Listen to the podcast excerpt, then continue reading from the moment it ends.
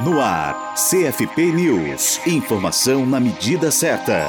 A Comissão de Direitos Humanos do Conselho Federal de Psicologia, o CFP, divulgou no dia 1 de junho nota de repúdio sobre as declarações da psicóloga Marisa Lobo, que tratam das experiências de gênero e sexualidade das crianças. Um dos trechos do texto afirma que, abre aspas, a prática da psicologia deve respeitar o imperativo da laicidade nos processos de produção de conhecimento. A confusão entre ciência e religião torna o trabalho técnico-científico da psicologia incongruente em seus próprios parâmetros de confiabilidade e de validade, e com a ética profissional estabelecida. Fecha aspas, afirma a nota. Em outro trecho, a nota destaca que, abre aspas, a virada do gênero contribuiu para a diminuição do sofrimento de milhões de mulheres, desnaturalizando a sua esperada subordinação, interpelando visões que transformavam as diferenças entre homens e mulheres em desigualdades e a violência intrínseca a estas. Contribuiu também para interpelar as práticas pedagógicas que proporcionam o aumento da estigmatização e discriminação de crianças e adolescentes que não correspondem à normatividade cultural de gênero e para a orientação sexual, e garantiu, por exemplo, o direito à educação de mulheres e jovens homossexuais, travestis e transexuais. Fecha aspas. Para conhecer o conteúdo na íntegra desta nota, acesse o site do CFP, site.cfp.org.br.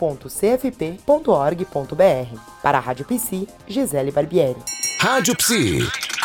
Conectada em você. Conectada na psicologia.